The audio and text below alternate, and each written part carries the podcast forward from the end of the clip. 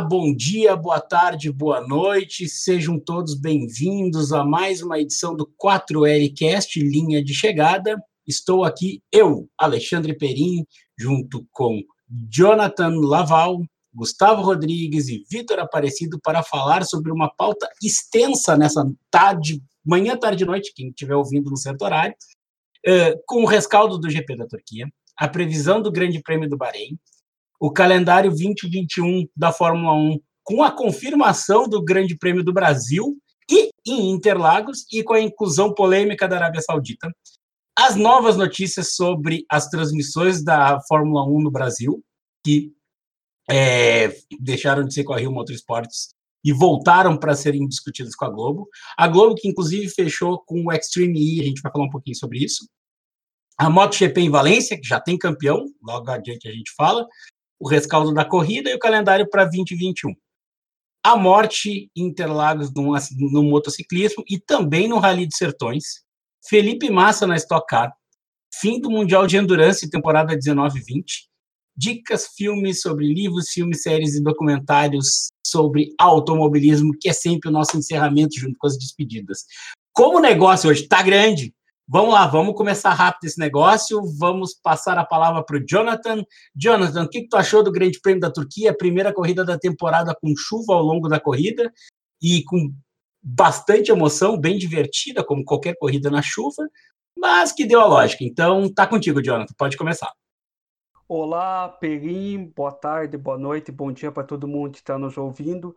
Então, valeu a pena realmente acordar cedo no domingo pela corrida ali na Turquia, com chuva. Quando eu acordei, liguei a televisão e vi ali a chuva, já imaginava que ia ser uma ótima corrida. E o meu destaque ali vai para a primeira volta do Vettel, que ele foi de 11 para terceiro e fez uma corrida incrível. Ele mereceu o pódio, fiquei muito feliz com o pódio dele. Foi o melhor fim de semana da Ferrari desde o GP do México em 2019 com o Vettel em terceiro e o Leclerc em quarto, que vacilou no final, perdeu o pódio e foi o Vettel no pódio. Então, muito feliz ali pelo Vettel. Então, agora eu passo a palavra. Toca a ficha aí, Gustavo. O que, que tu achou? Bom dia, boa tarde, boa noite, galera. Bom, é uma corrida que a gente até esperava que fosse boa, mas que superou bastante as expectativas.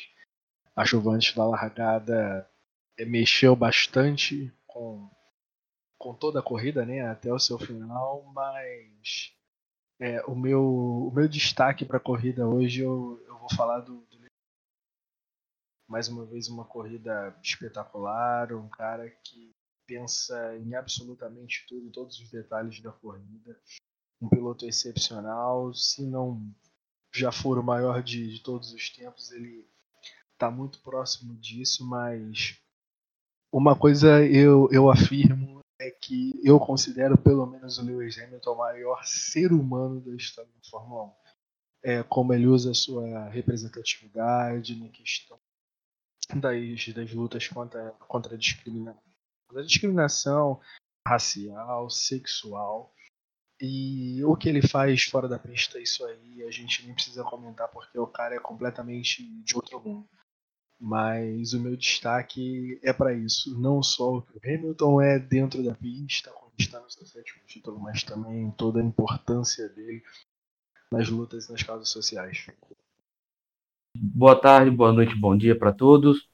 Bom, valeu a pena, né, acordar bem cedinho, nesse domingo para ver logo essa largada bem, digamos, atípica que tivemos na temporada. Já teve muita esperança já do sábado, né? Com, com aquela classificação bem, bem maluca, no que um quase não aconteceu, com a pista molhada, olho na pista e tudo, todo mundo rodando, com a pole do, do Lance Stroll.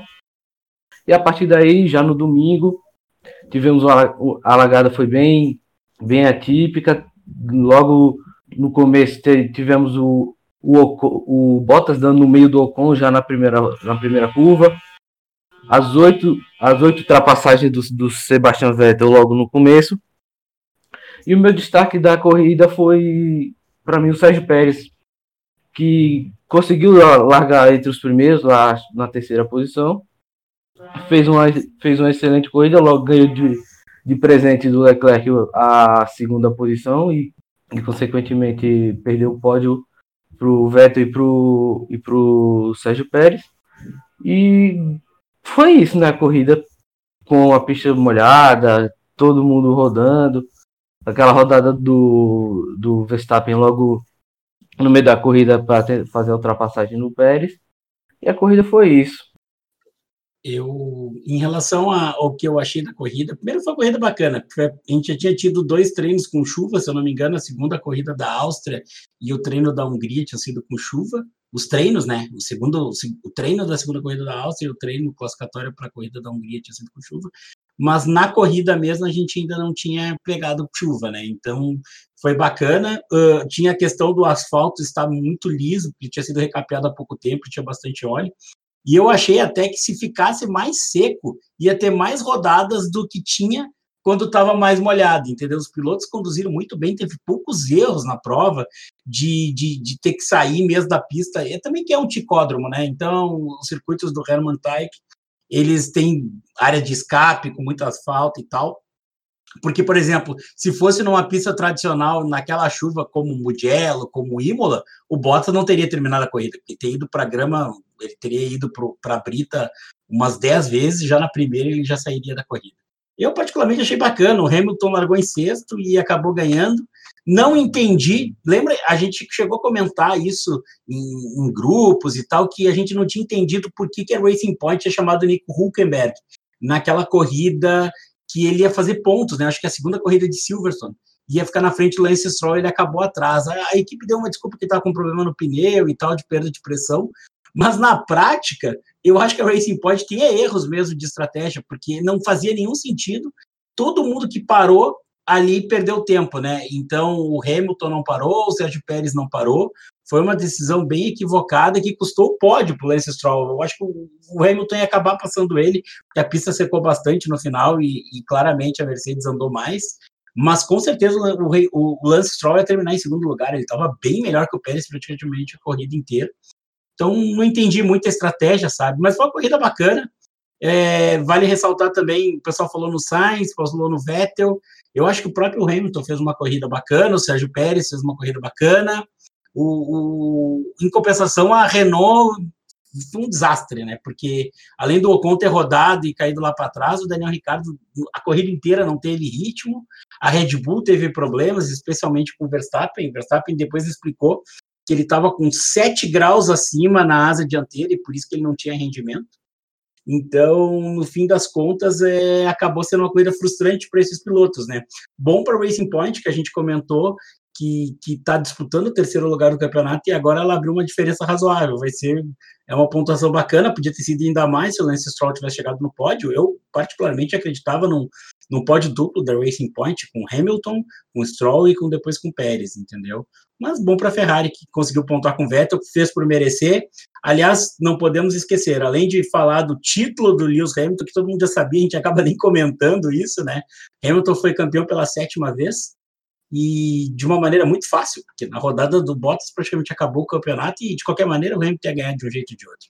Mas uh, vale ressaltar que na comemoração do Hamilton, no final da volta, o Vettel fez um, uma coisa bacana, né? Mostrou humildade ali, se ajoelhou, deu parabéns para o Hamilton, conversaram alguma coisa que ficou particular entre eles. Mas foi muito bacana, numa foto só a gente vê 11 títulos mundiais, né, pessoal? Não sei o que vocês acham disso, mas eu achei bastante bacana.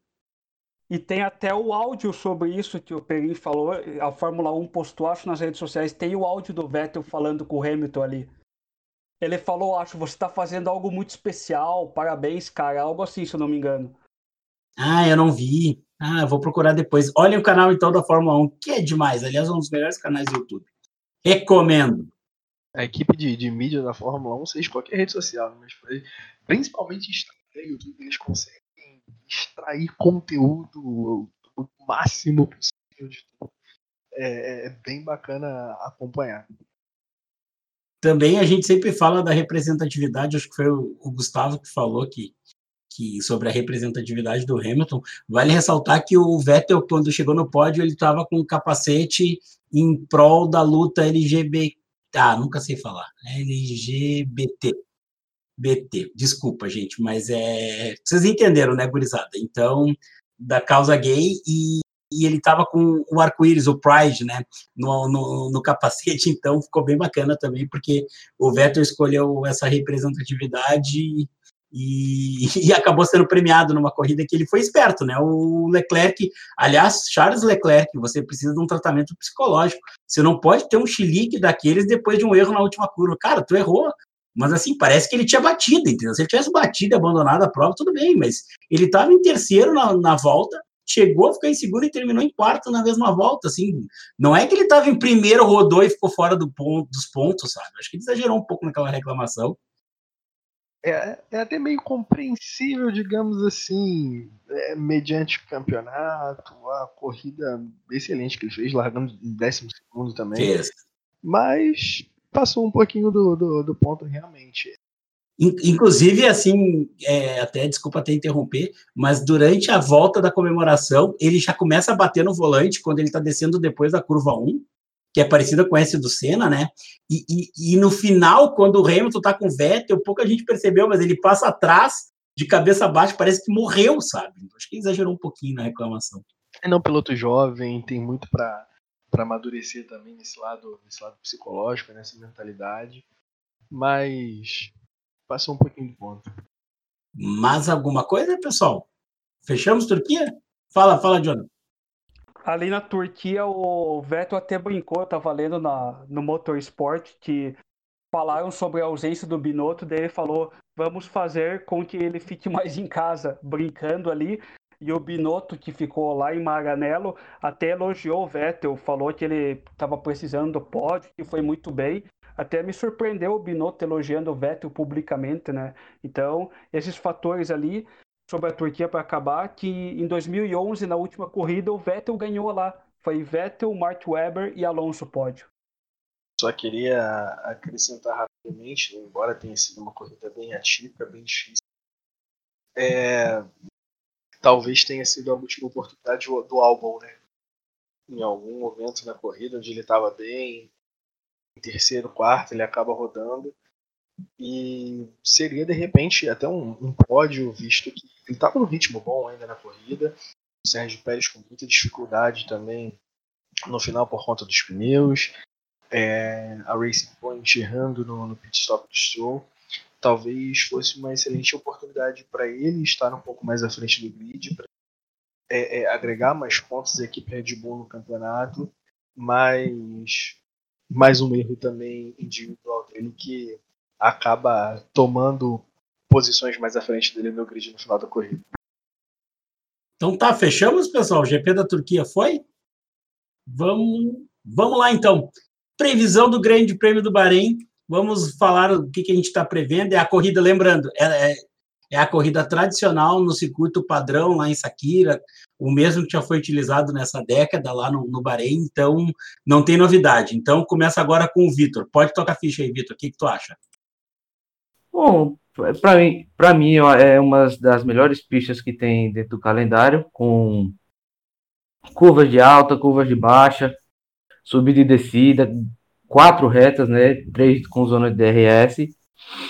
Cara, para mim, então vai prevalecer aquele que, que, que acertar bem essa aerodinâmica, que tem que vai ter também uma estratégia boa de duas, duas paradas no é a ideal. E claro, sempre a Mercedes indo, andando lá na frente com sobras, seguido do, da EBR do Verstappen e, quem sabe também o, a dupla da Renault, que teve bom desempenho ano passado, temporada passada, e brigando com a Race Point para aquelas quarta, quinta, sexta posição, aquele meio de, de pelotão do, do, do grid. É, fala aí, Gustavo, manda bicho. Vai ser uma, uma corrida bem interessante, como, como até o Vitor citou, mas para as equipes ali do, do segundo pelotão, né? É, Racing Point, McLaren, Renault. É, a gente sabe que o ano de 2020 foi muito difícil falando é, financeiramente, né? Por conta da pandemia posições no campeonato interferem muito na premiação ao final da temporada.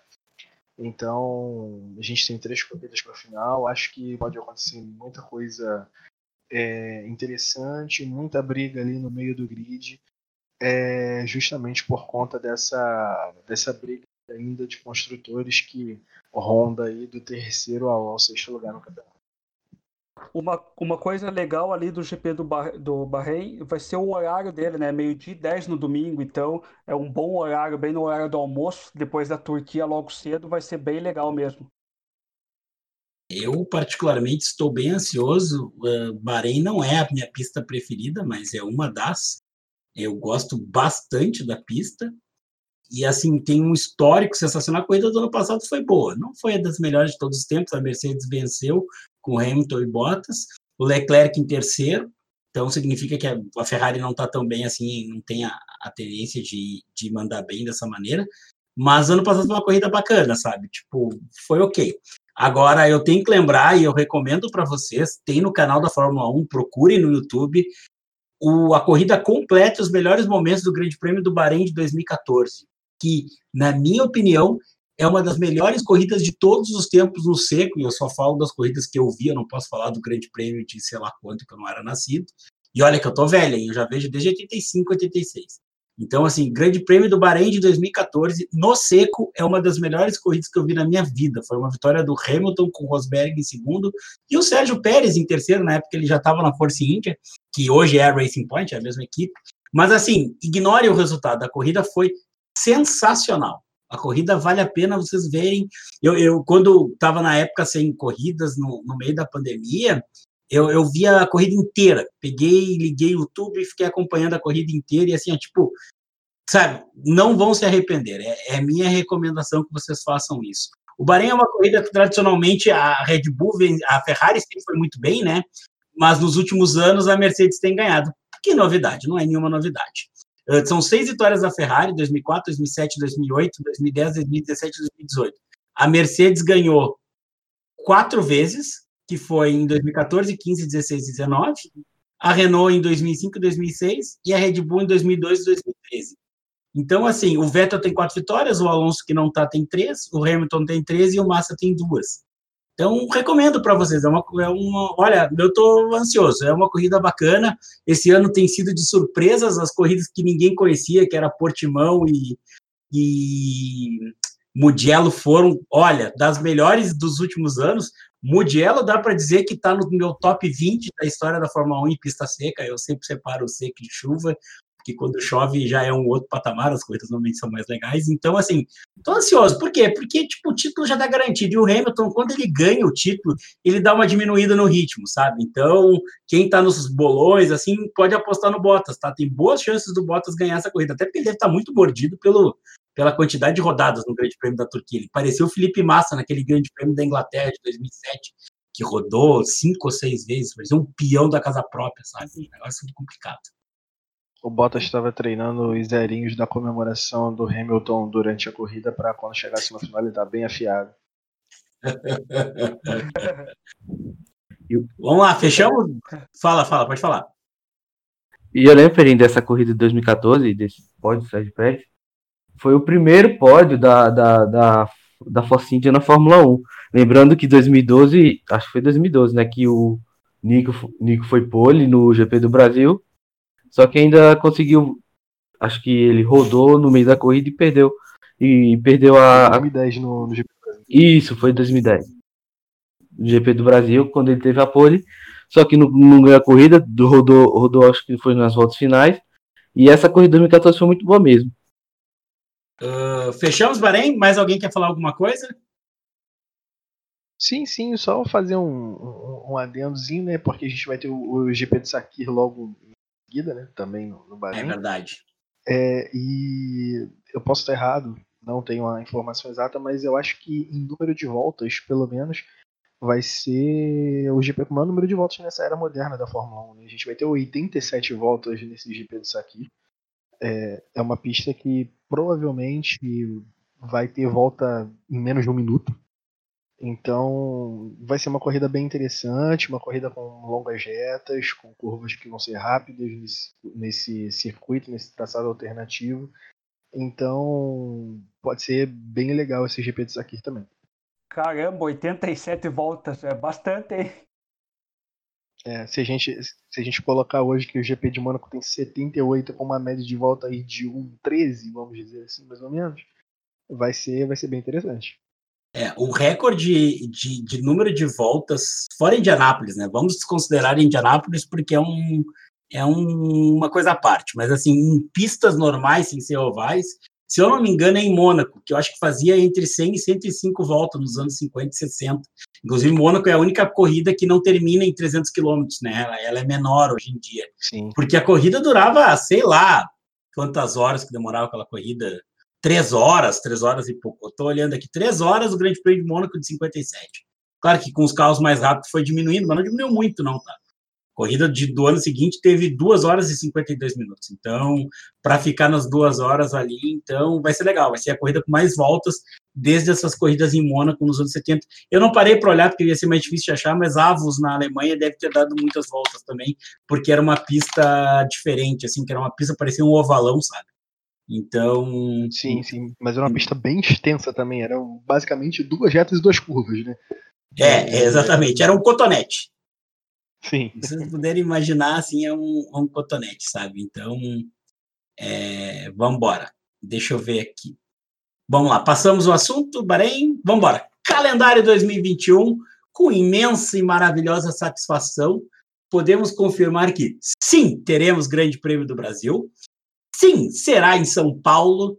Então, assim, teremos um recorde de 23 corridas. Eu li uma matéria hoje, Toto Wolff falando, e o Gunther Steiner falando sobre o desgaste dos mecânicos, principalmente dessas 23 corridas, porque é monta, desmonta, monta, desmonta. E se eu não me engano, eles vão ter três, duas, duas sequências de três corridas, né? E, e, uma delas lá na Ásia, então eles vão ter, vai ser puxado isso para os pilotos, para os mecânicos principalmente, porque assim, o piloto chega, tem toda a responsabilidade, eles ganham mais que isso. Mas quem faz o trabalho braçal são os mecânicos. Inclusive, eu vi isso que o, o eles estão pensando em, em, pensar alguma estratégia, do tipo ter uma equipe especializada para carregar, para os mecânicos não cansarem tanto carregando material. Isso eles estão vendo como vão fazer. Mas o importante é Grande Prêmio do Brasil em Interlagos, graças a Deus. Então, agora invertendo a ordem, vai, Jonathan. Fala aí o que tu acha sobre isso. E também lembrando que o polêmico GP da Arábia Saudita em. Eu não sei se é em Jeddah, acho que é em Jeddah a corrida, né? Não é em Jeddah, né? Eu acho que é em Jeddah. É, é, Jeddah, parque em Jeddah. Então também tá dentro. Toquem ficha aí, Ulisses. Eu fiquei, como todo mundo, muito feliz quando eu vi a notícia. A gente tava, teve até um, um, boato ali que o Gustavo chegou a comentar com a gente ali no, no nosso grupo sobre, sobre Cabo Frio, né, que se candidatou até para receber é isso, né, Gustavo? É, seria no caso uma, um incentivo para a construção de um autódromo. É, é, na verdade um projeto, assim, um vislumbre mais ah, até do que de ah, fato algo concreto. Ah, daí eu já estava pensando, pô, não vai ter no, no Brasil, mas daí veio essa notícia ali e até 2025 o nome do evento, né, não é mais GP Brasil, agora é GP São Paulo, então meio que acho que tem um pouco de política nesse aspecto ali com o Dória e tudo mais, mas o importante é que vai ter até 2025, então para mim isso é o que importa ali. Bom, falando das mudanças, né, do calendário de 2020 e do calendário 2021. O calendário 2020, que seria o oficial sem, sem a pandemia, vai estar sem o GP, por enquanto, vai estar sem o GP do Vietnã. Por quê? De, é, saiu notícia na BBC que lá no Vietnã teve caso de um, um, um parceiro da organização, né, foi preso por corrupção e a Fórmula 1 até na, na postagem não colocou o GP da, do Vietnã, que seria logo depois da China. Não, só para complementar, se eu não me engano, era um, um presidente da comissão de, é, do povo de Hanoi, alguma coisa do tipo. Ele era, era o, o, o, cara, o cabeça organizador desse, desse GP no, no Vietnã e foi preso por questões de, de escândalo de corrupção. Boa. Aí tivemos a mudança também do GP do Azerbaijão, que vai ser agora depois do GP de Mônaco, Outra mudança é o, o GP de Zandvoort, que seria bem mais, bem mais atrás, agora vai passar para depois a Bélgica, entre Bélgica e Itália. A Rússia, que fica. A Rússia, que era depois de Singapura, foi agora vai ser é, uma semana antes. Logo depois da Itália. O GP do Brasil, o GP do Brasil não, o GP de São Paulo, agora o, no, o novo nome. E depois do GP de São Paulo, já no, já no final de novembro, teremos o GP da Arábia Saudita. Até completando a informação com relação ao GP do, do Vietnã, é, a gente já não tem mais nada concreto né, sobre a realização da, da, da, corrida em Hanoi. Porém, a gente pode ter boas notícias. Eu dei uma lida, eu não me recordo agora se foi no Motorsport ou se foi no GE.com, que parece que há negociações ali entre Sepang na Malásia, Mugello, Imola, Portimão, para se Hanoi não receber essa corrida, talvez uma dessas pistas entre no lugar de Hanoi ter de fato é, as 23 corridas. Né? A organização está bem decidida de ter as 23 corridas na temporada e o que pode acontecer é alguma dessas pintar no lugar de Hanoi. Não é, eu acho que eles estão insistindo nesse número mais alto de corridas, para compensar o prejuízo que eles tiveram esse ano, que tem um número bem menor, né? São quatro a menos, são 17 corridas, fora toda a questão de público, de mídia e tal, mas assim, eu acho que é por isso, entendeu? Então eles estão dando uma insistida. Não acho que seja sustentável isso, eu acredito que para a próxima temporada 20, 20, 22 já deu uma diminuída, que o negócio fique estável entre 20 e 21 corridas, sabe? É, então eu, eu acho que eles vão diminuir um pouquinho aí mas nesse momento é isso. Então são, são 23. É, houve, houve alguma, houveram algumas conversas também com relação a, a Liberty Media ter um desejo de, em breve, na verdade, ampliar para 25 na temporada. Né? Então, não sei muito bem como que eles vão, vão lidar com essa, com essa situação, com esse aumento, se eles vão ter essa manutenção. Eu, eu acredito que tenha algo a ver também sim com a pandemia, mas eu vejo mais uma questão de negócios um pouco aquém simplesmente da pandemia com esse, com esse GP em, em Jeddah, como eu citei em outros podcasts anteriores, né? Hoje a principal parceira da Fórmula 1, que é a Aramco, que é uma empresa é, petrolífera, uma das maiores do mundo, ela tem sede na Arábia Saudita. Então, eu acho que assim, é só retoma aquilo que estava planejado já para esse ano e aí se entra junto com todo essa, esse jogo de negócios, com essa parceria, você inclui esse GP da, da Arábia Saudita junto. É, pode ser que sim, pode ser que talvez reduzam o número de, de GPs para as próximas temporadas. Então se fala aí de é, teto de gastos, teto salarial. Vamos ver como é que a Liberty Media vai, vai lidar bem com todas essas questões. Vamos, vamos para o próximo assunto, que também é uma boa notícia, né? Vamos lá. A gente normalmente estava falando notícias ruins, vamos pelas boas, então. A Fórmula 1, a Liberty Media, que é a, a empresa detentora dos direitos do, da, da, categoria, ela quebrou o contrato com aquela Rio Motorsports, que eu não vou falar o que eu penso sobre eles, mas então vamos lá. A negociação voltou, é porque eu não estou afim de me incomodar. Então, assim, a negociação voltou para a Globo, é muito provável, o Lucas de Graça até deu uma letrinha no, na, nas redes sociais que, que, que, seria anunciado na sexta, mas eles estão enrolando um pouquinho, acho que estão esperando mais uns dias para fechar os detalhes, mas é muito provável que a Globo mas peraí, eu acho que do, do Lucas foi sobre a Extreme, a Extreme E. Ah, então é, tá bom. Se não me engano. É, podia, eu pensei isso também agora. Mas vamos lá. A negociação voltou para a Globo, né, gente? Então, assim, é bem provável que na próxima semana, assim como foi confirmado o Grande Prêmio de São Paulo, que era uma, um fator importante, porque a corrida em São Paulo faz parte da estratégia, porque os patrocinadores que bancam a categoria na Globo, eles têm ali o paddock, eles têm a área VIP, eles têm muita exposição das marcas dele durante a corrida, no, nos, no, nos outdoors da pista, nas áreas nobres, sabe? Tem a, o que eles chamam de, de hospitalidade, ou, hospitality, né? Que é, que é tipo assim, mandar todos os seus convidados para lá, aquela coisa toda. Então, assim, isso fazia muita falta. Quando confirmou o Grande Prêmio de São Paulo, é muito provável que vai fechar mesmo com a Globo. Então, agora, invertendo a ordem, Vitor, o que, que tu acha disso? Porque eu, particularmente, estou feliz, cara. Tirar a Fórmula 1 da Globo, que representa 25% do mercado mundial da categoria, seria uma tragédia para o automobilismo brasileiro e ruim para todo o esporte em si, né? Então, tu, Vitor, fala aí. Bem, é, no...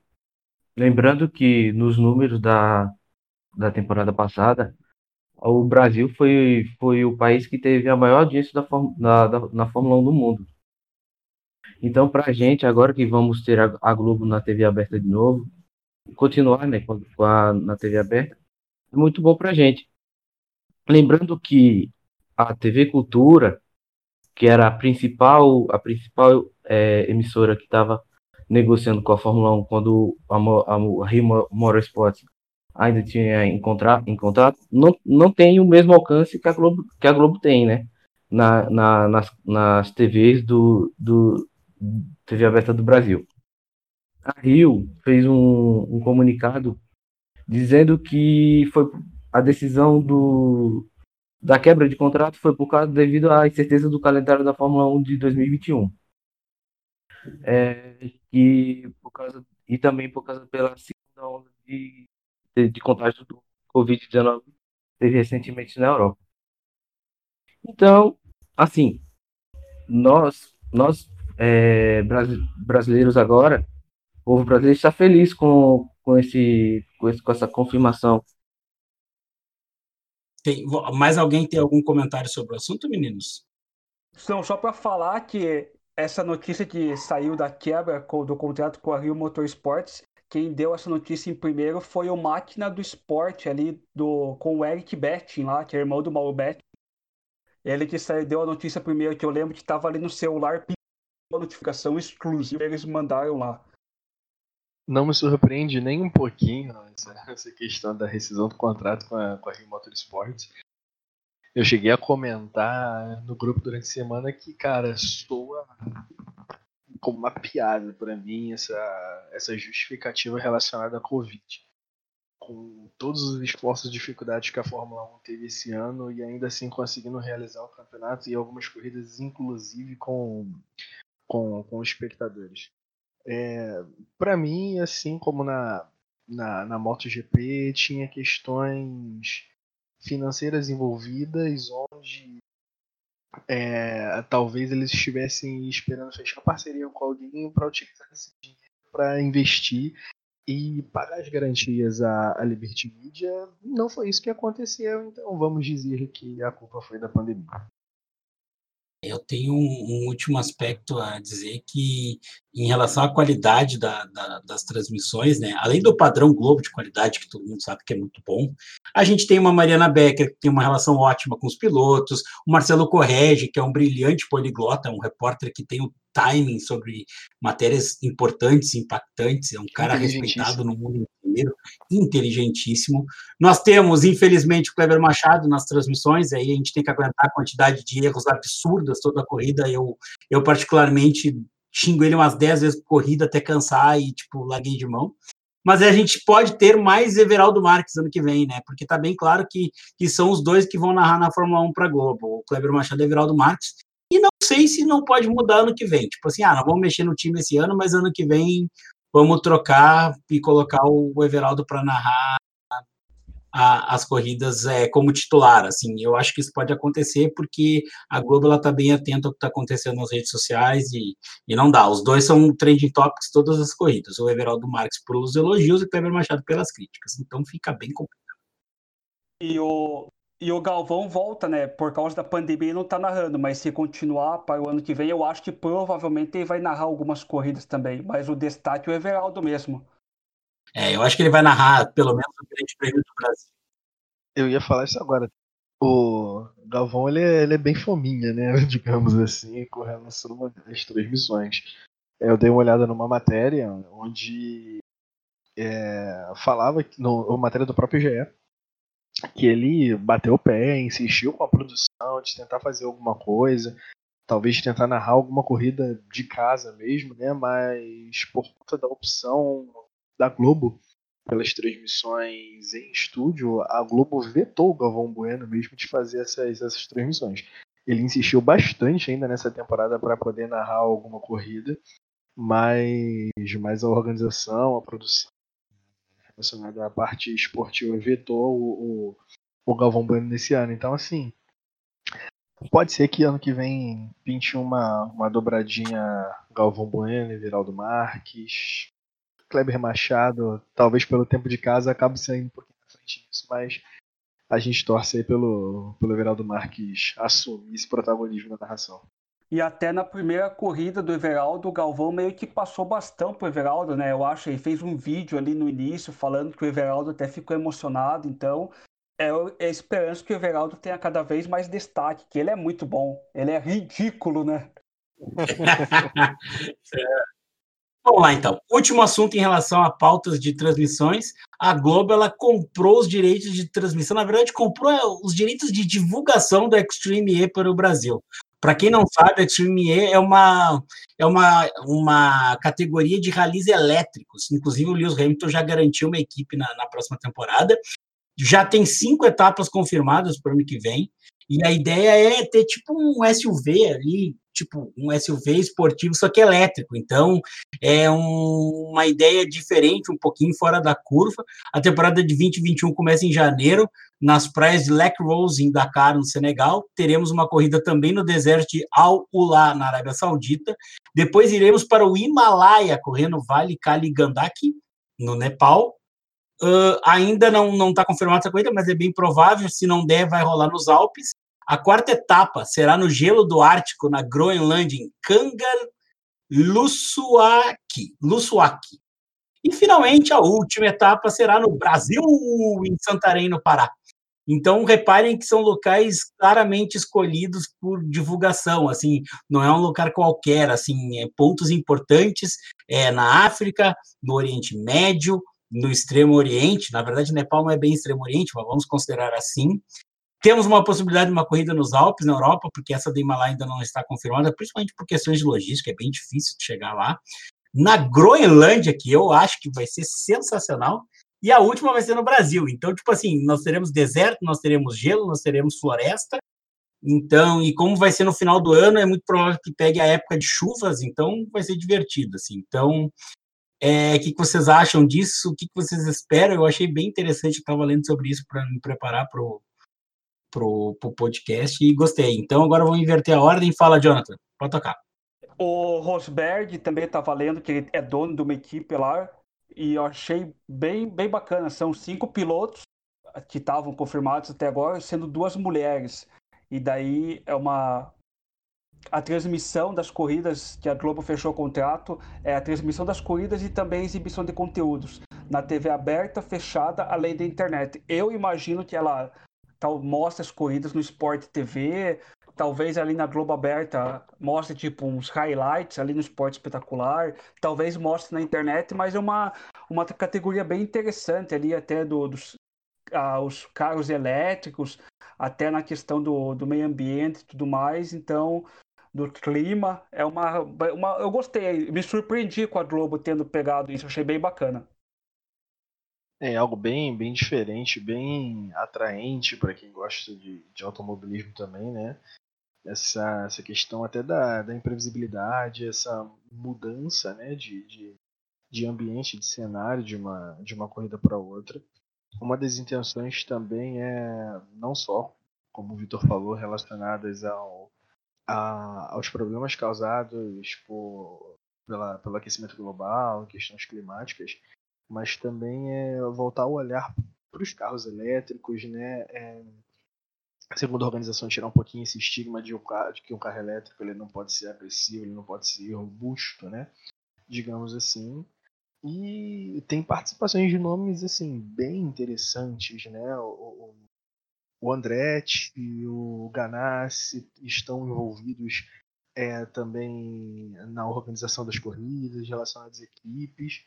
E para fechar, a gente tem, tem nomes aí especulados interessantes, né, é, de pilotos, como o de Grace, o Bruno Senna, né, o Simpke, o Sebastian Ogier, Antônio Félix da Costa, André Lotterer, tem a Jean Chadwick, que é uma piloto da do, do grupo Williams, né? É um piloto em desenvolvimento, bastante falada, bastante elogiada também, tem um grande potencial entre, entre vários outros pilotos, né? Sem contar Lewis Hamilton com a sua equipe 44, que também vai ter participação aí na, na Extreme. Bom, então, é, essa, essa categoria Extreme é, também é uma boa é uma boa iniciativa, porque é, é um campeonato em que, em que os carros, né, eles correm em lugares que sofrem algum tipo de dano ao ambiente, tipo depressão, é, aqueles buracos que tem na, na, nos vales, dá visibilidade a problemas globais, né? Então é bem bacana sobre, sobre essa sobre essa, essa categoria. Tô, tô louco para ver já as corridas que vão acontecer tanto no Brasil, tanto ao redor do mundo. E, e é, é isso, né? A Williams, a, a, Williams vai fornecer as baterias, a Volkswagen deve ter um modelo de carro também parecido na carroceria. A Volkswagen que está com, com, perdão a palavra, com rabo sujo por causa daquele escândalo na Alemanha, né? Então eles estão tentando limpar a barra. E esse é um tipo de evento que eles podem ser bem úteis tentando limpar a barra. O carro vai ser o Odyssey 21. Tem duas, duas pilotas que, que estão sendo especuladas, que é bem possível que feche, que é a Catherine Legg, que para quem não sabe, procure na internet, ela sofreu um acidente danado em El Carplay, que alguns anos atrás, procurem lá, que a batida é bem forte.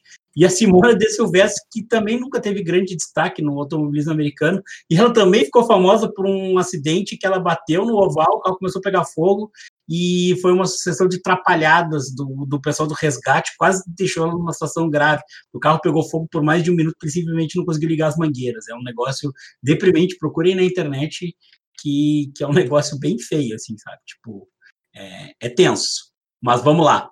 É, fechamos então o Extreme E, vamos para o nosso próximo assunto, porque hoje a pauta tá longa, né? Então, MotoGP em Valência, tivemos um novo campeão, um, de uma equipe que não vencia mais de 20 anos, a minha conta não está errada. E eu passo a palavra para o nosso especialista de MotoGP, o Vitor. Pode, pode falar, Vitor. Mas é, eu vi a corrida e foi legal, assim, tipo, toca a ficha. Bom, a classificação né, foi bem, bem, bem interessante, que tivemos o Morbidelli já, lá, já conseguindo a pole, que, que fez muito boas corridas já nesse final de temporada, seguido do Miller.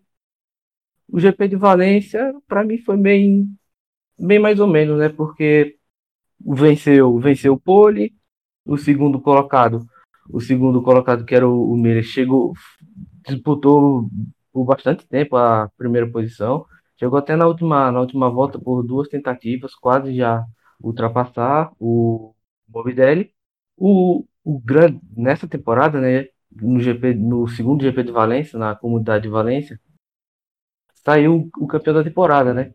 O, o espanhol João, João Mir, que saiu em 12 e já na, nas quatro, cinco primeiras voltas já conseguiu uma boa colocação e terminar já na sétima posição para conseguir o, o título da temporada. Ele está, ele conseguiu o título nessa penúltima penúltima penúltima corrida do ano, com 29 pontos à frente do Franco Morbidelli e já mais alguns pouquinhos o, o Rins logo logo atrás.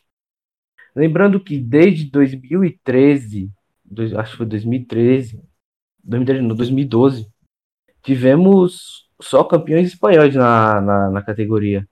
Com, com o Lozano já em 2012, depois veio com o Mark Marques, né, o, o gênio da, da, da, da MotoGP, e agora o, o Mir, nessa, nessa temporada de 2020. Vamos ainda ter a última corrida né, no, GP de, no GP de Portugal, em Algarve. E para mim uma corrida bem mais ou menos, mas que já conseguimos o, o título antecipado já do, do piloto da Suzuki, João Mir. O Mir ele é um piloto é, até promissor, né? É, acho que segunda temporada só dele na MotoGP. Ele é o piloto, o sétimo piloto mais jovem a ganhar na, na categoria. E ele ganhou o campeonato, ele ganhou esse campeonato só com uma vencendo uma corrida. Isso, na, no GP da Espanha. Mas assim, teve sete pódios em 12 corridas também. Então, eu vou falar um pouquinho sobre o vencedor da corrida, que é o Franco Morbidelli. Para quem não sabe, não olhou na internet, ele é filho de um italiano com uma brasileira. Ele é uma pernambucana, inclusive. Ele não tem absolutamente nada a ver com o Gianni Morbidelli, que era o piloto de Fórmula 1, que também correu de moto, mas ele era correu na Minardi nos anos 90, um piloto de, de qualidade bem mediana. E também vale lembrar que, que foi o primeiro título da Suzuki é, desde, de, desde. Não, não, desde o Kenny Roberts. O Kenny Roberts, em 2000, foi campeão pela Suzuki. E antes disso, só o Kevin Schwantz, que tinha vencido em 1993. E, e antes disso, também apenas o Franco, o Marco Lutinelli, em 81. E tem mais um só. O Barry Sheen, em 76. Aí depois começa a ficar muito para trás. Mas então, então vale lembrar isso, porque a Suzuki não ganhava muito tempo. O Kenny Roberts venceu em 2000, o norte-americano Kenny Roberts. E o Franco Morbidelli é bacana, porque os brasileiros que não estão é, acostumados a ver mais piloto brasileiro na Fórmula 1, e na MotoGP tivemos apenas o Alex Barros, com grande destaque nos anos 80 e 90, ele foi o pioneiro, ele é quase um Emerson Fittipaldi para a MotoGP, mas ele não teve continuidade, ao contrário do Emerson, que teve muitos pilotos, José Carlos Patti, Nelson Piquet, Senna, Rubinho, Massa, é, aí os outros menos cotados, Curti, Moreno, Episonia, etc. O, o, o, Alex Barros, ele meio que foi um, um lobo solitário, assim, na MotoGP. Então, recomendo a todos que vejam Franco Morbidelli, para mim ele é um dos favoritos ao título ano que vem, as motos até mudam bastante de um ano para o outro, e o Mark Marques, inclusive, talvez não esteja disponível nas primeiras das corridas, nos primeiros treinos da temporada, mas depois ele deve ficar. E o Valentino Rossi já está mais para lá do que para cá, né? Tipo, a gente sabe que é, é, a maior lenda do esporte, mas o doutor lá tá, tá ficando velho, né? Então, vamos aguardar aí a próxima temporada, mas agora vamos, vamos tocar o assunto. Estamos falando. Só para finalizar, se o Morbidelli vencer ano que vem, vai quebrar o domínio da Espanha, que desde 2012 só a Espanha ganhou ali no Mundiais de Pilotos um, seis títulos do Mark Marques, dois do Jorge Lourenço e agora o, o Juan Mir que ganhou. É verdade, é verdade. Não tinha me dado conta disso. Tu já tinha falado isso no grupo, mas eu esqueci desse detalhe. É, vamos falar sobre o calendário da MotoGP, Vitor. Já saiu, ele já ele meio que provisório com algumas reservas. Nós temos 20 provas, e aí fala aí o que, que tu acha, Vitor. Pode tocar ficha. Sem muita surpresa, né? Só, só o GP da Finlândia que ia estrear nesse 2000, 2020, mas por conta da pandemia foi cancelado. E ainda tem uma dúvida sobre o GP de, de Bern, que é na República Tcheca, que estão fazendo o recapeamento da pista e ainda a, a MotoGP ainda está conversando com, com as autoridades lá do, do circuito para ter a, ter a realização da corrida. Mas de resto é basicamente só é é a mesma coisa. Só o circuito reserva, o de Algarve e o da, da, da Rússia em, em Igora, são, são estreantes. Nas, provavelmente, se entrar, serão estreantes na, na, na categoria nessa década. É, eu, eu vi o calendário quando a gente estava se preparando para o podcast e, e, me chamou a atenção que a corrida da Argentina numa época que eu posso tirar férias. Então, assim, se eu for fazer uma viagem para a Argentina ano que vem, existe uma boa possibilidade de ser no dia 11 de abril para eu poder já pegar a corrida lá. Que, que então, estou bem, bem atraído por essa ideia, entendeu? Não é na, não é na capital, mas eu estou interessado, assim, sabe? Tipo, já me chamou a atenção exatamente o pensamento quando confirmaram o, o, o, GP Brasil. O GP Brasil vai ser no dia 14 de, de novembro, véspera de feriado. O sonho de, de ir para Interlagos é, volta, a chama volta a ficar acesa de, de realizar o sonho. E dá para a gente se preparar, né? Então, vamos lá, vamos torcer para que seja um ano mais normal, que a gente seja mais feliz em 2021 do que a gente foi em 2020. Então, é isso. Então, vamos lá, gente. Vamos para o próximo assunto. Agora, um assunto pesado, porque a gente está com uma pauta ferrada hoje, então vamos tentar correr. Infelizmente, nós tivemos mais uma morte numa corrida de motociclismo de, no, no, Campeonato Brasileiro de Superbikes em Interlagos. O piloto Matheus Pereira faleceu depois de perder o controle, recuperar o controle da moto e bater numa coluna no, no início da junção ali em Interlagos. Uh, eu tenho algumas opiniões sobre o assunto, mas eu gostaria de, de, de passar a palavra para o Jonathan para ele me dizer o que, que, ele acha disso. São muitas mortes consecutivas no, no motociclismo brasileiro, é, quase todas em Interlagos, teve uma em Brasília, né? É, então, assim, vamos lá, o que, que, tu acha disso? Porque é uma coisa que me preocupa. Eu tenho uma opinião, mas eu prefiro, quero ouvir vocês primeiro. Podem tocar ficha. Fala, Jonathan. Cara, eu fiquei bem ali vendo a, a, o vídeo, né, que rodou. Matheus Barbosa o nome, tá? Desculpa, gente, não é Matheus Pereira. Isso, Matheus Barbosa. Barbosa. Vendo o vídeo ali e tudo, foi é bem impactante, né? Ele tinha só 23 anos ali. A gente lê os comentários do, da, dos amigos falando tudo mais, que ele tinha um sorriso fácil, tinha um coração super bom e tudo, e super brincalhão, daí a gente vê como, como a vida é um sopro, tava fazendo, o cara tava fazendo aquilo que gosta, e daí aconteceu aquele acidente ali, e perder a vida ali, é, acho que é quinta morte em Interlagos em quatro ou três anos, alguma coisa assim, né? É bastante, isso preocupa. Sendo que duas ano passado. Na mesma categoria. É, alguma coisa está errada ali. O é, que, que tu acha, Gustavo? Toca a ficha aí. O que, que tu pensa? A gente está acostumado a ver um, um alto padrão de segurança, né? A gente tem uma, uma visão disso na, na Fórmula 1, onde as exigências são muito grandes.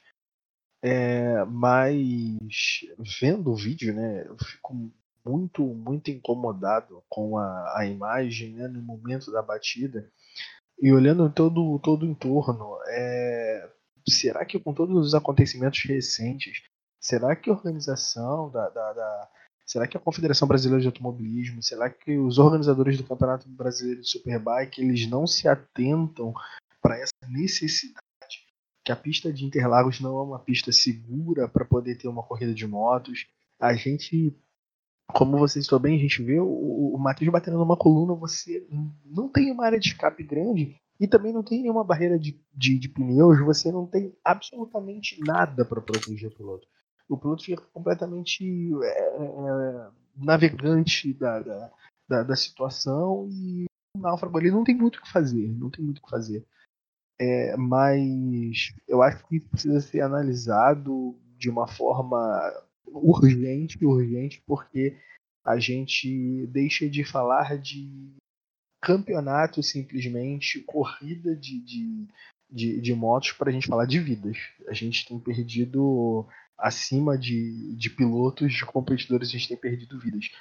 E muitas das vezes vidas muito jovens e que têm uma vida toda pela frente, não só no, no esporte, mas como um todo falando é, é uma situação preocupante que é necessário, já, já era, né? Na verdade, necessário abrir os olhos.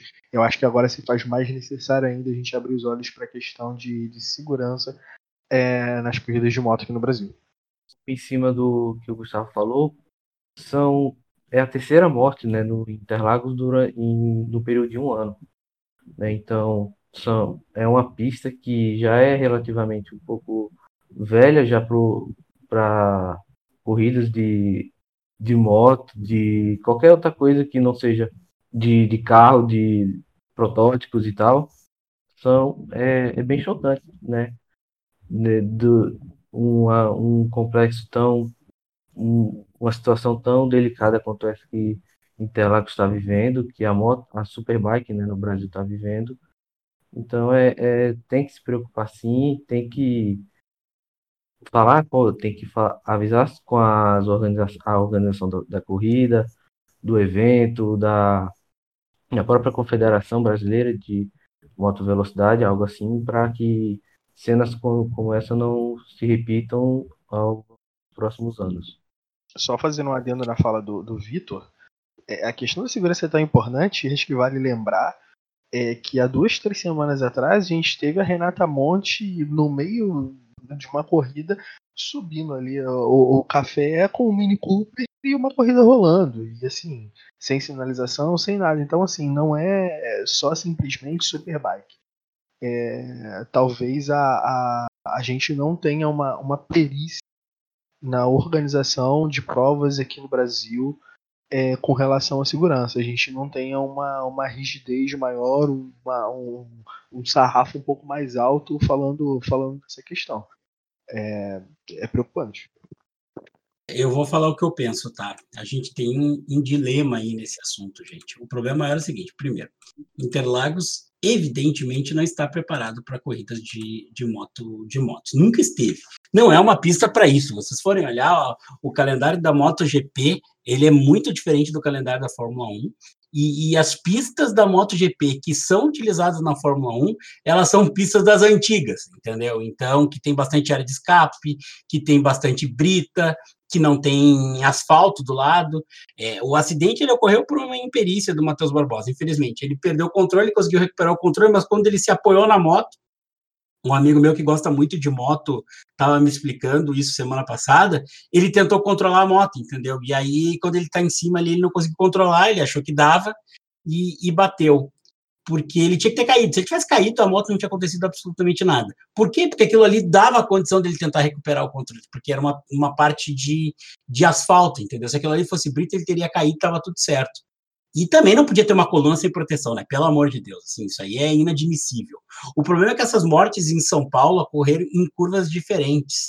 Então, tipo, não é aquela curva, não é que nem a Tamburello, que todo mundo sabia que era um problema, e, e é uma é, é são ou a, o Ruge e SPAC são, são posições muito é, é, digamos assim todo mundo já sabe que pode dar problema não Interlagos pode dar em qualquer lugar, pode dar, por exemplo, onde bateu o Sarrazan na Fórmula 1 há muitos anos atrás, que tu bate e volta para a pista, foi assim que morreu, se não me engano, o Rafael Esperafico na, na Stock Car Light, né, alguns anos atrás, que tu bate e volta para meio da pista e, e tem a batida inteira. Se acontecesse isso nas motos, ia dar a mesma coisa, entendeu? Então, assim, esse é um ponto. A pista de Interlagos não está pronta. Aí veio o problema. Esse é o dilema que eu queria dizer. Cara, o auto, se o automobilismo brasileiro já tem dificuldades financeiras por muita má gestão da, da Confederação Brasileira de Automobilismo, você imagina a moto, entendeu? E aí, o que, que tu faz? Tu tem que fazer corrida em São Paulo, porque é onde tem mais gente, que tem mais dinheiro, que tem mais infraestrutura, porque o autódromo está pronto para ter competições. E, e não tem outra pista na região de São Paulo. Se tivesse um outro autódromo, tipo, por exemplo, no Rio Grande do Sul tem Tarumã e Guaporé, beleza, mas não tem, entendeu? Tem que correr ali. E aí tu vai fazer o quê? Tu, tu não, se não tiver corrida em São Paulo, tu não tem dinheiro, porque a maior parte das equipes dos pilotos estão lá. E, e, se tu não fizer em São Paulo, e se em São Paulo não tem como preparar a pista para moto, entendeu? Tu até pode colocar aquela chinquene na entrada da junção ali, na única vez que teve uma corrida de moto GP foi assim, mas, cara, não vai resolver o problema. O piloto que morreu no passado morreu no S do Senna, sabe? Tipo, não tem, aquilo ali não é para moto. E, e aí, o que que tu faz? Então, nós temos uma situação problemática, sabe? Tipo, eu não sei se daqui a pouco vai ter até alguma intervenção de fora, porque ano passado teve isso, e, tipo, o pessoal se preparou e tal, mas, cara, o Superbike é uma, uma categoria que tem um número de mortes acima da média, entendeu? Cara, são cinco mortes em cinco anos. Isso aí é, é padrão Fórmula 1 dos anos 70, sabe? Três mortes em dois anos é padrão de Fórmula 1 dos anos 70, principalmente que eles morreram na mesma pista. Então, assim, é, são nomes, são, são histórias que a gente deixa de ter, e principalmente isso abate a categoria, porque eu vi um vídeo do, do Biratã Leal falando sobre esse acidente, e ele falou uma coisa que é muito verdade. O pessoal diz assim: ah, porque o pessoal que gosta de automobilismo gosta de acidente. Não, o pessoal fica aliviado, o pessoal comemora quando o cara escapa de ter morrido, quando o cara bate o cinto e levanta, entendeu? Quando fica lá o, todo mundo olhando o piloto com os caras fazendo sinal de helicóptero com as mãos, cara, tu fica nervoso, ninguém fica feliz com isso, sabe? Um maluco quem pensa isso, sabe? A gente fica feliz quando o cara levanta a pista. Quando o cara bate e sai andando, aí a gente tá feliz significa, ufa, não aconteceu nada. Porque, como disse ele no vídeo, o automobilismo e o motociclismo também se inclui nisso, não é um esporte violento, mas é um esporte sem riscos. E, e é isso que não pode acontecer. A morte de, do, do Matheus Barbosa, ela, primeiro, era evitável, porque se a pista fosse adequada para o motociclismo, ela não teria acontecido. Não foi um acidente, tipo, o cara bateu, voltou para a pista e alguém acertou ele. Tipo, por exemplo, a morte do Marco Simoncelli e do Craig Jones que aí não tem que fazer, entendeu? Porque isso aí em qualquer pista do mundo isso iria acontecer. Não, é uma morte evitável. E segundo, ela tem um erro absurdo, que é uma coluna sem proteção, né? Pelo amor de Deus, sabe? Isso é inadmissível. Então, para fechar o assunto, que a gente, não sei se alguém tem mais alguma coisa para falar, mas é, é isso, entendeu? A gente tem o problema da questão financeira, porque o Superbike é, é a única categoria de, de um nível maior no Brasil, mas e aí eles precisam correr em Interlagos e ao mesmo tempo a pista não está pronta para isso, né? Isso são, isso complica bastante. Então, uh, vamos lá, beleza. Vamos lá para o próximo assunto ruim também, a morte no Rally dos Sertões. Uh, infelizmente nós tivemos um acidente no Rally dos Sertões e tivemos mais uma morte uh, num acidente. Achei o vídeo aqui. O Tonico Marcial, de 26 anos, morreu na etapa de São Luís, é, do Rally dos Sertões. Ele não tem imagem, né? Mas é bem provável que ele, que ele tenha batido numa árvore, pelo que, que o pessoal viu. Um dos primeiras pessoas a chegar lá foi o G. Azevedo, veteraníssimo, que correu muitos anos no Rally Dakar. E o Ricardo Martins também chegou ali é, e viu que, que ele já tinha morrido na hora, entendeu? Tipo assim, é, já estava muito grave assim e tal. Então eu queria saber o que vocês acham, porque aí já é um pouquinho diferente, né? Porque o Rally de Sertões já é assim uma, uma categoria, um, um, esporte que corre muito mais risco. Então, o que vocês acham disso? Também não tem um histórico tão grande de acidentes graves assim. Então, vamos lá, falem. Bom, tem ele, o Tonico Maciel, ele já havia ganhado a prova duas vezes, né? Exatamente. Ele, sofre, ele teve um acidente, ele sofreu com um trauma crânio encefálico grave. Precisou, ele foi, foi, ele foi para o hospital. Quando chegou no hospital, já tava, já foi já foi contestado o óbito dele. Ele bateu, foi na, na entre a cidade de Bacabal e Barreirinhas no, no Maranhão. E é, é, triste, né, saber que mais um piloto na, na categoria morre, né, no, no final de no, nesse, né, nesse ano, né, então foi bem, bem triste o que aconteceu. Infelizmente não temos imagens sobre, sobre o acidente, mas é, não tem nem como especular, né? É, é, é, só pelo que eu vi nas imagens, é tipo assim, ele era uma descida, tinha tipo um valo do lado, ele provavelmente ele perdeu o controle e bateu na árvore, pelo que eles têm assim a visão, mas não tem muito mais do que isso, né? Ele era um dos mais, ele era um dos mais jovens, né? Na, na, na geração do rally. Então é bem, bem, bem chocante, bem lamentável a situação. Eu, eu, ele, ele ganhou ano passado e no ano retrasado, né? Ele era atual bicampeão da categoria, então, tipo assim, era um dos pilotos de maior destaque. E, e, e assim, ao contrário do que a gente estava falando em Interlagos, nesse caso dá para dizer que é uma fatalidade, né? Porque quem corre rally, eles normalmente sabem dos riscos, é um pouco diferente, o cara já entra, é, já sabe que é, tu tá andando em alta velocidade numa pista de terra, né? Então é, é, é, mais difícil, assim, tipo, não dá para dizer assim, ah, dava para evitar, não dava para evitar, porque a gente não tem as imagens, não sabe exatamente o que aconteceu, mas pelo local que a gente viu ali do acidente, eu, eu dei uma olhada nas imagens, eu dei uma olhada nos vídeos sobre, sobre o resgate e tal, acho que aí dá para considerar como uma fatalidade, né? Então, vamos lá, né? Vamos passar pro. Que mais? Tem mais alguém para falar? Tem alguma ideia, alguma coisa desse tipo?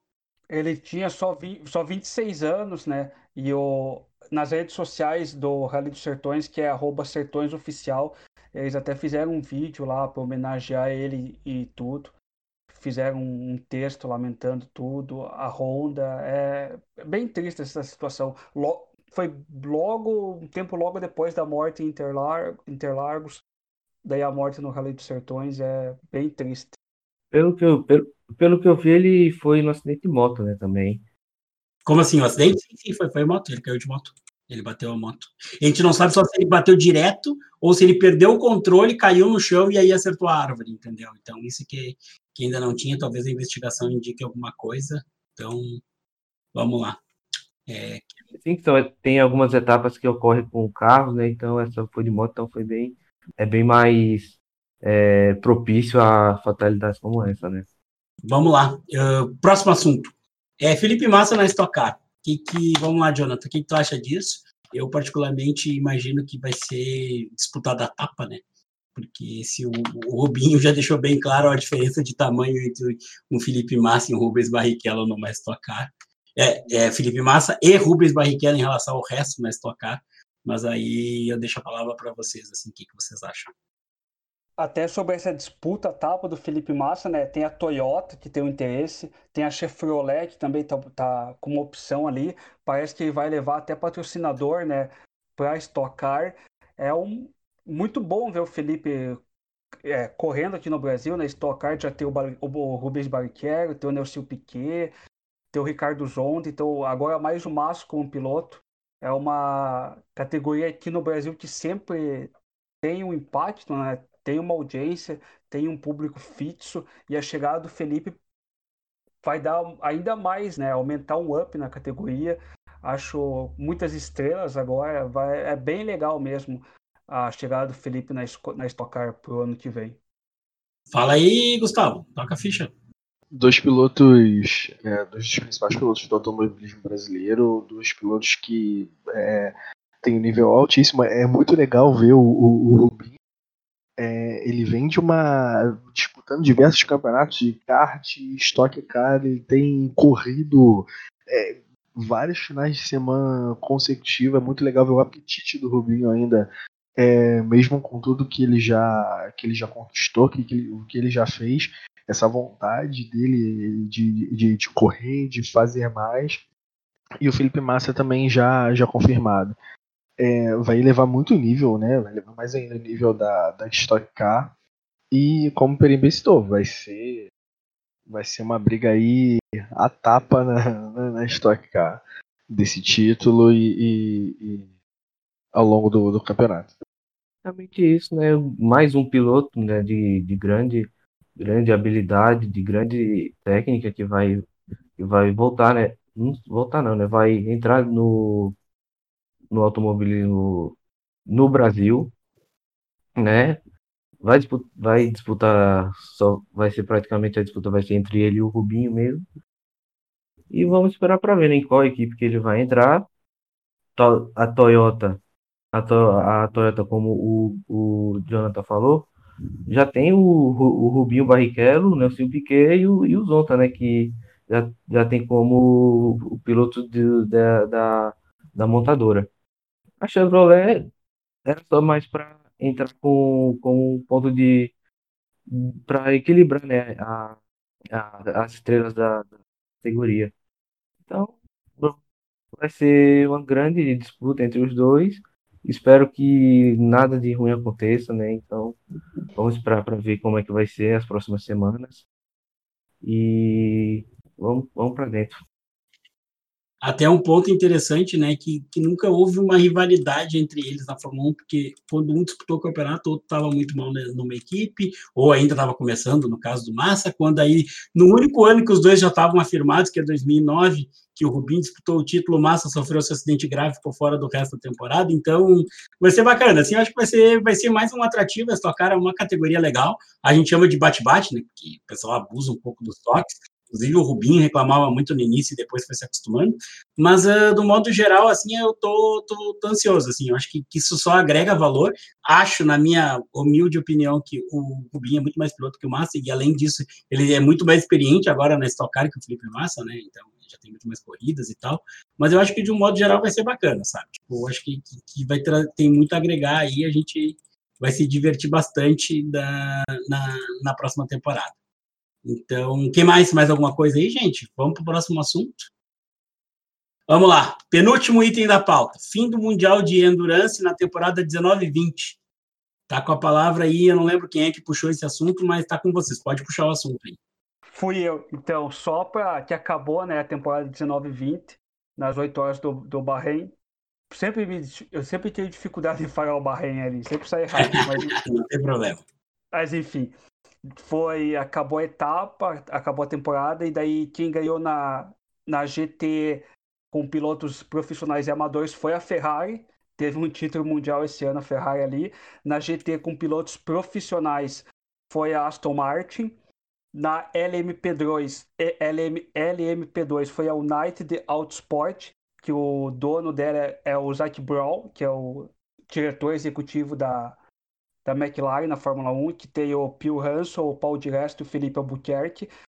E na principal categoria foi a Toyota, que ganhou com o José Maria Lopes, o Mike Conway e o Kobayashi. E a Toyota ficou em segundo também com o Boemi, com o Nakajima e o Brandon Hartley. Então, é uma categoria bem legal ali, é o Mundial de Endurance. E alguém da Fórmula 1 que ficar sem emprego pro ano que vem, talvez até pinte no Mundial de Endurance para 2021. Então tá, né, gente? Vamos fechar a nossa pauta longa. Hoje a gente foi mais extenso, mas a gente já sabia que isso ia rolar. Vamos lá, o que vocês trouxeram hoje de dicas no final para filmes, livros, séries, documentários envolvendo automobilismo. é, tá com a palavra de vocês aí. Pode começar, Vitor. Vamos inverter a hora. Vai, Vitor.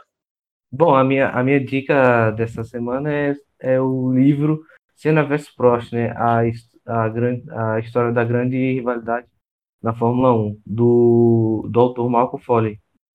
É, no final, no final dos anos 80, início dos anos 90, a Fórmula 1 tinha esses dois grandes pilotos, né, disputando, disputando títulos, vitórias na categoria. É, vale a pena a leitura. E, e o livro é bem detalhado sobre, sobre cada corrida, até, até o, o, o fatídico dia, né, dia 1 de maio de 94, quando o Senna veio a, veio a falecer. Mas é muito boa, você vai ver grandes informações sobre os dois, é bem bacana o livro e você pode encontrar na, na Amazon, em qualquer, qualquer loja de, de, de livros que, que tem no Brasil. Uh, vamos lá, Gustavo, o que, que tu tem para nós?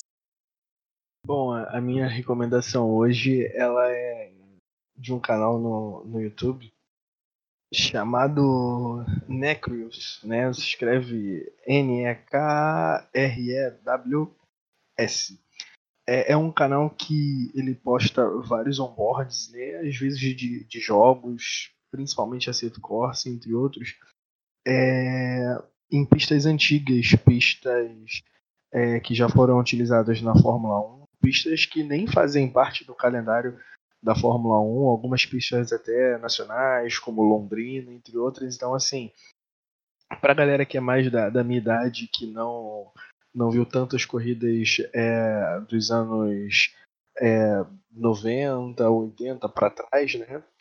É, tem bastante coisa interessante que você pode conhecer um pouquinho mais da história, pesquisar sobre pistas é, ver como, como era antigamente, né, um pouco mais da, da, da Fórmula 1, da, da categoria, e outras pistas também que não são da Fórmula 1, mas que, mas que também são, são, são bem bacanas. Então fica, fica a minha dica para esse canal no YouTube hoje. A minha dica aqui, eu, eu citei ela no primeiro episódio nosso, se eu não me engano, mas não como dica. Mas é o Fórmula 1 Dirigir para Viver, que está na Netflix, tem duas temporadas lá. Fala sobre a temporada 2018 e a temporada 2019 e vai ter a terceira temporada falando sobre a desse ano de 2020, que deve sair no início do ano que vem. Então está chegando a, as últimas etapas, acabando o ano, a temporada, para a galera que quiser maratonar, né? vai lá na Netflix e vê o Fórmula 1 Dirigir para Viver, vale muito a pena. Você vai ver esses 20 episódios ali rapidinho. Essa é a minha dica dessa semana aí para vocês. É, então eu, a minha dica, eu gosto muito de cinema e gosto muito de filmes antigos, a minha dica é um clássico do cinema chamado Grand Prix, exatamente como se escreve, de 1966, ele é dirigido pelo John Frankenheimer, que é o cara que, que que fez o Conexão França 2, fez Ronin recentemente, e é um filme bastante bacana. Ele fala sobre quatro pilotos, é um filme ficcional, só que na temporada de Fórmula 1. É, tem o James Garner, a Eva Marie Saint, o Yves montando os principais papéis, e aparecem vários pilotos daquela temporada, porque eles misturam realidade com ficção, muitas imagens de corrida, com Phil Hill, Graham Hill, Fangio, Clark, Jochen Hint e Jack Brabham. Outros pilotos que aparecem na, na, nas imagens, o Dan Gurney, o Ludovic Scarfiotti, o Rich Ginter, que inclusive ele é, digamos assim, o alter ego do piloto que, que é o principal, que é o James Garner, porque é o piloto norte-americano que corre num carro japonês, que é a, em, a corrida é a, como é que é o nome? É Yamura, o nome da, do carro, que na verdade é a Honda, que a Honda estava bombando na época. Ainda aparece o Bruce McLaren e o Joey Seifert, Joaquim. É, é, um legal porque eu vi umas, umas informações pelo Grande Prêmio de Mônaco, para eles conseguirem filmar a primeira volta, eles fizeram um carro com duas mil cilindradas dirigido por um piloto que eu não lembro quem é. Então esse piloto teve que dar um gás, largar um pouco na frente, aí tinha uma câmera atrás do carro filmando a, as primeiras voltas. Assim, não é um grande filme no sentido cinematográfico, mas é um filme tecnicamente brilhante. Inclusive ele ganhou três Oscars. Os três Oscars foram por digamos assim, prêmios técnicos. Melhores efeitos sonoros, melhor som e melhor edição. ele é bastante bacana, assim, é um, claro, é um filme dos anos 60, com aquele ritmo mais lento de edição, de tomadas, com posições mais clássicas do filme e tal, mas assim, é legal, tá, gente? Quem tiver oportunidade, procure Grand Prix com James Gardner, e é um filme que teve sucesso até, ele conseguiu uma boa arrecadação, não foi o que se esperava, mas porque dizem também que, que o James Garner foi muito criticado por ter sido escolhido o, o protagonista do filme, porque sei lá, não batia muito, assim, sabe? Tipo, é, o, pessoal pensava muito no Steve McQueen, que era um cara que gosta tanto de automobilismo, que inclusive o McQueen lá daquele filme Carros de animação é baseado nele, entendeu? Então, é, é isso, assim, eu recomendo bastante, tem um detalhezinho nesse filme, tem um piloto japonês, que é o Toshiro Mifune, que é uma lenda, assim, um dos maiores, maiores atores japoneses de todos os tempos. Se olharem as imagens dele em redes sociais, vocês vão ver que, que ele lembra, vocês já viram ele em alguns filmes. E esse cara, ele era que era o, o principal cotado para ser o Karate Kid, né? O, no filme Karate Kid ser o Sr. Miyagi. Só que no fim das contas ele não falava tão bem inglês. E, e, aí os caras disseram, bah, vai ter que dublar, não sei o quê. Aí o Pet Morita, que, que sempre foi um ator de comédia, foi convidado para fazer um papel dramático e acabou sendo. O resto é história, né? Como se diz. Então, Vale a pena, recomendo vocês. Grand Prix, inclusive para os meus colegas aqui do podcast 4L Linhas de Chegada. Se vocês não viram, vejam esse filme que é bem bacana. Então, gente, conseguimos nossa pauta. Hoje foi longa, a gente sabia disso. Tivemos é, um pouquinho de. de passamos do, do, do, prazo, mas estava esperado, essa pauta estava grande. Eu vou me despedir aqui, eu vou passar a palavra para vocês, considerações finais. A gente tem, a gente volta em duas semanas, já com o rescaldo das corridas do Bahrein, né? deixo a palavra para vocês. Então, despeçam-se. Um abraço da minha parte e vamos lá. Jonathan, dá tchau para a galera aí. Então, galera, obrigado ali por vocês nos ouvirem novamente mais um episódio e vamos aproveitar agora, né? Faltam três corridas, vai ser as três, no próximo domingo não, mas daí dia 29, dia 6 e dia 13, né? três corridas em três finais de semana seguidos. Então, vamos aproveitar essas três corridas aí, que daí só ano que vem. Foi bem, é, bem bacana participar mais, fazer mais um podcast com vocês. Obrigado pela, pela, pela audiência da gente. É, vamos torcer para que seja um, esse final de temporada, tanto na Fórmula 1, na MotoGP. Já, já temos os campeões definidos, né? Para ser um, final, um final de temporada bem bacana, bem, bem gostoso, para a gente é, fazer o terreno para que 2021 possa ser bem melhor, as coisas possam estar bem mais tranquilas em relação à, à saúde e tal. E foi bem bacana, foi bem bacana participar. Um abraço a todos e deixo a palavra pro Gusta. É isso aí, galera. Fico feliz mais uma vez pela, pela participação. Foi bem, bem bacana, bem legal estar aqui, como sempre. Queria só fazer uma espécie de prestação de conta, digamos, é, com, com, os nossos ouvintes, a galera que tem acompanhado a gente. Né, na, na, nas últimas semanas a gente acabou não, não conseguindo soltar um, um episódio falando sobre Portimão é, sobre Imola, a gente teve alguns, alguns percalços relacionados à, à edição e que infelizmente a gente não conseguiu soltar tempo. Espero que essa edição tenha atendido a expectativa de vocês e, e que o assunto tenha sido bem proveitoso a todos.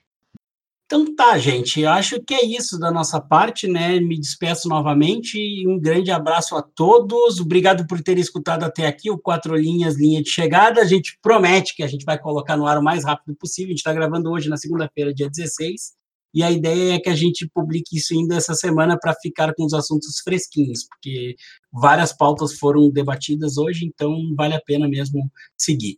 Gente, um grande abraço, bom dia, boa tarde, boa noite. Tchau, tchau!